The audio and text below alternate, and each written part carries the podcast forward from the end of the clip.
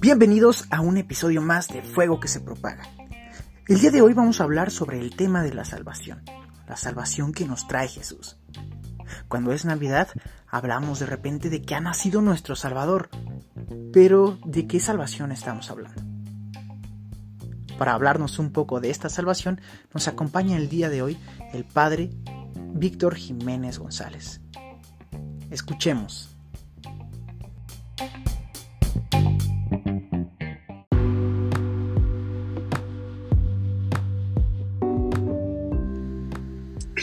Buenas noches a todos, bienvenidos a otro episodio de este programa de Fuego que se propaga.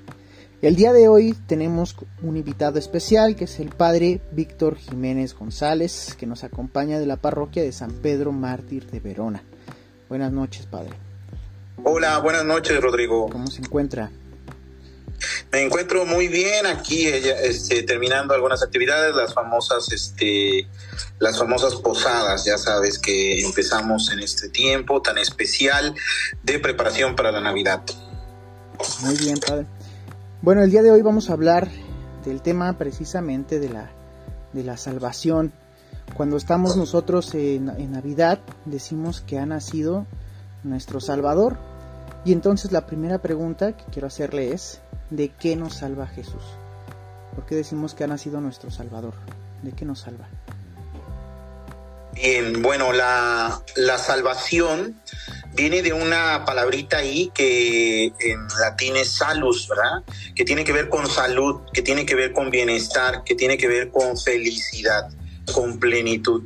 Entonces, eh, principalmente para nosotros los creyentes, el pecado ha arruinado todo esto. Al entrar el pecado, rompe esta armonía, rompe este proyecto de Dios y entonces, de lo que nos viene a salvar Jesús es, en primer lugar, del pecado, del pecado que destruye el plan original de Dios para nosotros. Ese es el, principal motivo de, la salvación, lograr nuestra plenitud, hacernos partícipes de la vida de Dios y por lo tanto eh, que nosotros alcancemos como nuestro punto máximo como seres humanos. Entonces nos salva del pecado. Nos salva del pecado, así es, nos salva del pecado y de ahí vienen otras consecuencias, ¿verdad? Del pecado. Por ejemplo, en el pecado, al entrar el pecado, entra la muerte, entonces nos salva de la muerte. Al entrar el pecado, viene la enfermedad, Jesús nos salva en el proyecto pleno, cuando se, se, culmine todo este proyecto, nos salvará de la enfermedad, nos salvará de ya después cada uno de los pecados que nosotros podemos pensar, de la corrupción, de la maldad, del odio, de la pobreza. La pobreza también ha entrado a causa del pecado. Entonces, Jesús al eh, salvarnos del pecado, nos, nos salva de todas estas consecuencias que el pecado ha traído ahorita te mencioné algunas, ¿verdad? pero nosotros podemos pensar eh, de manera general en todas estas consecuencias del pecado y de manera muy particular también de mi propio pecado, de qué me va a salvar Jesús. ¿Qué, qué, qué, cuáles son mis pecados, mis debilidades, mis limitaciones que a lo mejor no están logrando que yo alcance mi máxima expresión, mi máxima plenitud como ser humano. De repente yo le digo a los chicos ahí de catecismo, ¿de qué nos salva Jesús? En pocas palabras también de nosotros mismos. Hay que, sí, sí, sí, de nuestro egoísmo, por ejemplo, ahí podemos pensar en nuestro propio egoísmo, ¿no? A veces, este, pues nuestro amor propio y demás nos lleva a, cometer muchas, muchas cosas, muchas faltas, muchas, muchas consecuencias que vienen de ese, de ese amor a uno mismo, ¿no? Sí, sí, sí, es, es, totalmente correcto. Entonces, yo lo, yo lo definiría así, nos viene a salvar del pecado y ya, pensando en el pecado, vienen todas las consecuencias que el pecado ha traído. La principal, pues obviamente es la muerte. Y el sin sentido, ¿no? Vencemos el, el absurdo de la vida sin Jesús. ¿Cuál es el acto que hizo Jesús que nos da esa salvación? ¿Qué es lo que hizo Jesús para salvarnos? Para salvarnos, eh, Jesús, bueno, es, es un proceso. Ese proceso inicia con su nacimiento, con su encarnación. ¿Verdad? Entonces, el proceso inicia con, el, con la encarnación, diremos que es como nuestra como el inicio de su Pascua, el nacimiento, porque si Jesús no nace, pues no habría todo lo demás que viene en Jesús. Entonces nos salva por medio de eh, específicamente de la muerte y de su muerte y resurrección. Este es como el punto clave, el punto más alto de toda su vida. O sea, podemos decir que toda la vida de Jesús nos lleva a la salvación, pero el punto más importante, el punto más alto de toda su vida, lo encontramos en su pasión, muerte y resurrección dentro de su vida podemos pensar cómo sus palabras y obras nos van salvando también, ¿verdad? Nos va enseñando, nos va sanando, nos va acompañando eh, en este proceso de su misma vida y eh, finalmente para culminar con la resurrección y esta resurrección nos alcanza ya de una manera definitiva la salvación. Entonces podremos hablar entonces de una salvación que se va dando en el transcurso de la vida de Jesús y que culmina o que se completa, por así decirlo, con la resurrección. Así es, así es. Y vamos, vamos llegando como al, punto, como si fuera este el nudo de una novela, ¿no? El momento más, el clímax de, de, una novela, el momento más importante para nosotros es el momento de la muerte y la resurrección del Señor Jesús. De acuerdo. Y otra pregunta entonces aquí. ¿Por qué quiso Jesús salvarnos. Ay, esa está muy buena. Te la voy a decir como decían este, mis profesores de teología, porque se le dio la gana. en pocas palabras, ¿no? Eh, se le dio la gana a Dios salvarnos. Eh, dentro de esa gana, digamos, dentro de que se le dio la gana es por amor es por amor. Lo decimos en el credo, cuando vamos a empezar a hablar de Jesucristo y de su encarnación, decimos así, y en eso se engloba todo eso que tú estás diciendo de la salvación. Dice que por nosotros los hombres y por nuestra salvación bajó del cielo y empezamos a echarnos todo el discurso de la vida de Jesús. Es porque le importamos, porque se le dio la gana, en su infinito amor se le da la gana a Dios amarnos en esa libertad. Y este en eso eh, podemos resumirlo en pocas palabras. El Concilio Vaticano lo dice este lo dice de una manera más elegante verdad dice eh, que en su libertad en, la Dei Verbum dice así verdad que en su, en su infinita libertad Dios quiso hacer eh, copartícipe de la vida divina consorte así usa esa palabra rara, que no significa más otra cosa más que quiso compartir la vida divina con nosotros, ¿verdad? que yo lo traduzco más en mexicano, decir, ah, pues se le dio la gana a Jesús, se le dio la gana a Dios salvarnos. Claro. Y entonces, Así es. fíjese que ahorita leyendo un poquito y recapitulando un poco entonces, esta salvación se tenía que dar precisamente porque nosotros pecamos y porque se dio el pecado original es entre el pecado original que destruye el plan, el plan original de Dios, sí. Entonces, por eso, decía por ahí, no, recuerdo si fue este San María Griñón de Montfort, decía que la ofensa que se había hecho a alguien pues divino debía ser reparado precisamente pues con la misma magnitud entonces un hombre como tal no podía darle la salvación a, todo, a toda la humanidad, ¿no? Pero sí, pero sí Dios. Es, um, podríamos decir, mm, para que la salvación alcanzara la perfección, se necesita tener el puente de ida y de regreso. El puente de ida lo puede a lo mejor hacer un hombre, ¿verdad? Digamos, este, una, una persona. Pero el puente de regreso no lo puede hacer un hombre solamente, ¿verdad? Entonces, eh, por eso tenía que ser Dios y hombre, porque por un lado tenía que compartir nuestra misma naturaleza para salvar nuestra naturaleza humana, porque si no fuera hombre, entonces no podría salvar la naturaleza humana. Dice mm, un este un una, una, ¿cómo se le llama? Como una sentencia en la teología, lo que no es asumido no es redimido. Entonces, eh, tenía que ser hombre para redimir la naturaleza humana. Y por otro lado, para que ésta fuera perfecta, esta alianza que no se pudiera romper, que no dependiera de un ser humano, porque ¿qué pasa si hubiera sido solamente un hombre? Como sucedió con Moisés, como sucedió con eh, los patriarcas, que cuando mueren, pues la, alianza se va perdiendo, ¿no? La alianza se va perdiendo. O cuando entra la humana debilidad, pues este, entonces eh, la alianza se puede romper. Pensemos, por ejemplo, en, en David. Eh, pues hace una alianza con Dios y todo, pero llega su hijo, Salomón, y acuérdense que Salomón, por ejemplo, comete el pecado de la idolatría, ¿no? Se va con otros dioses, empieza a andar con otras mujeres, y entonces, este, si hubiera dependido de la dinastía de David, pues no, imagínate, acabaríamos muy mal, ¿no? Entonces no, se hubiera dado, no se hubiera terminado, consumado la alianza. Pero es por eso te digo que tiene que ser un camino de ida y de vuelta, como tú bien lo dices, porque por un lado tiene que ser un ser humano, un hombre real, real, no disfrazado de hombre, sino un hombre real que salve lo más profundo de nuestra naturaleza. Y por otro lado, para que esa alianza sea perfecta, tiene que ser Dios, porque el único que puede sostener una alianza perfecta es alguien perfecto. En ese caso es Dios. Entonces, sí, en efecto, tiene que ser de esa manera. Y por eso Jesús es para nosotros, los cristianos católicos, hombre y Dios verdadero. Así es. Precisamente de este santo que le comentaba, de San Luis María Grignon de Montfort, tiene él un escrito que se llama, este, es algo sobre la sabiduría eterna.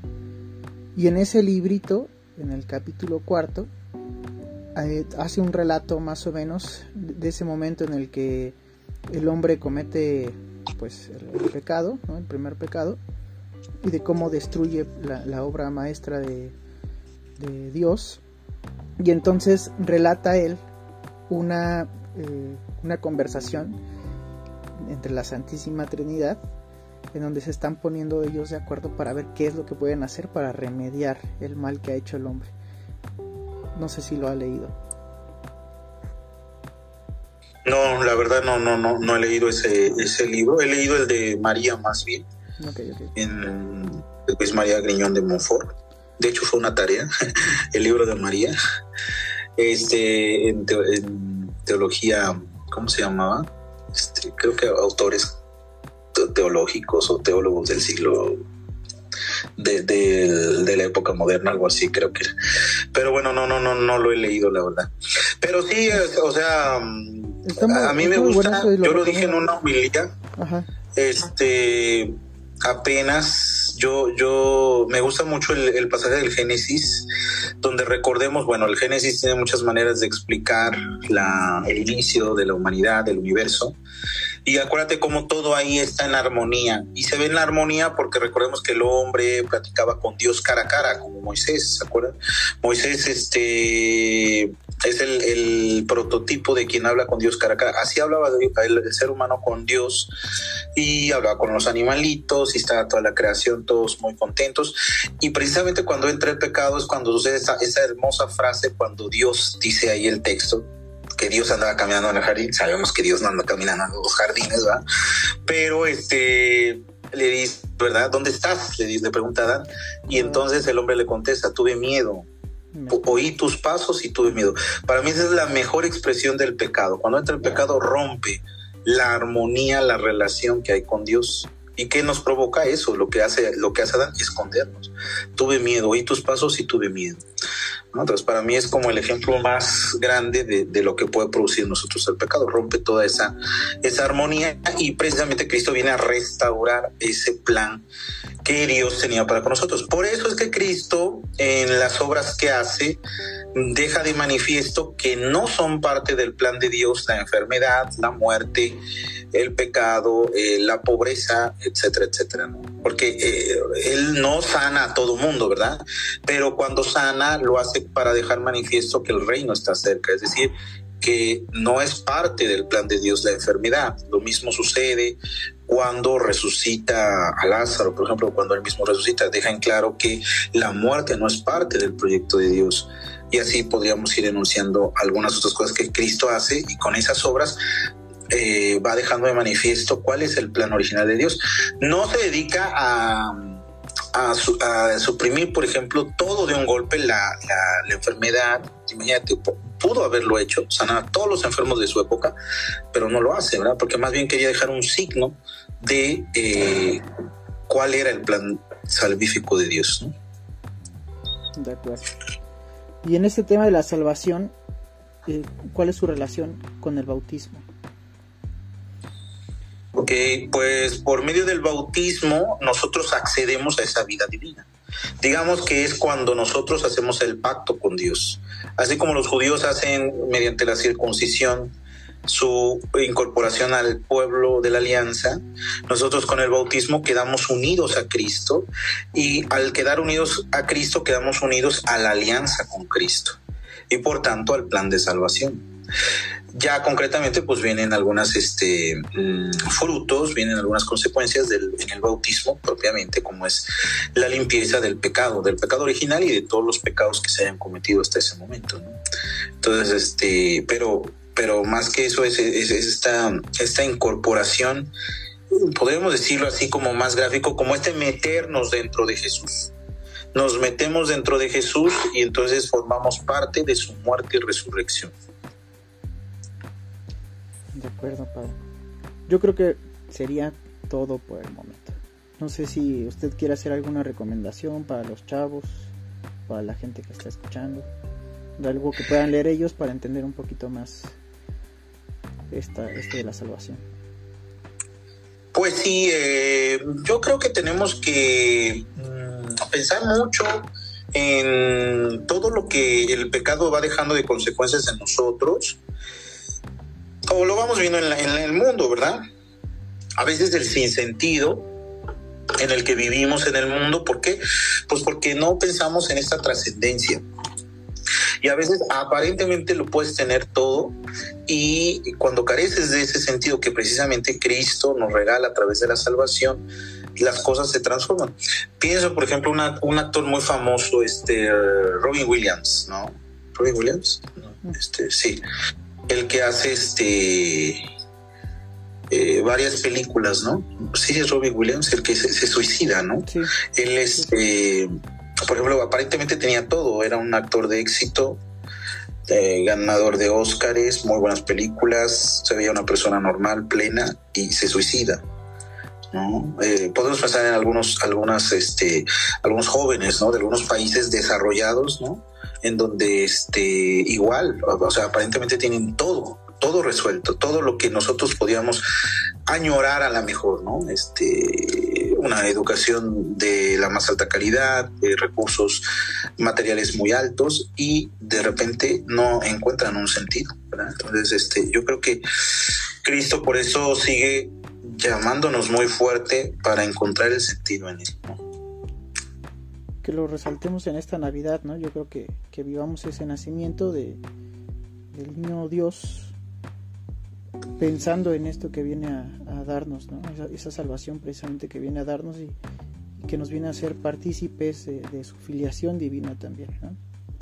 Así es, así es, sí, sí, sí. Hay que, hay que vivir al, hay que festejar al festejado. Así es. Pobrecito el festejado que luego ni se acuerdan del festejado. Sí, de hecho en el episodio anterior les mostraba yo una, una, imagen de un Santa Claus que estaba dentro de una, de una casa conviviendo con la familia y afuera de la casa estaban los peregrinos, San José, este, María y el niño Jesús. Y, y, José le decía a María, oye, pues no sé si nos dejen pasar porque pues están bien entretenidos allá adentro celebrando con el gordito. Y no era yo. Muy bien, pues sí, así es, Rodrigo. Pues bueno, padre, pues agradezco mucho su tiempo, este, por iluminarnos también un poquito el día de hoy. Y bueno, pues esto es todo por el momento. Muchas gracias.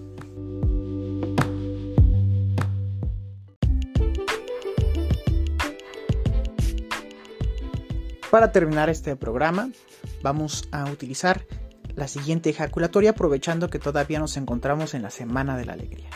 Decimos juntos, María, causa de nuestra alegría, ruega por nosotros. Que Dios los bendiga. Nos vemos en el próximo episodio.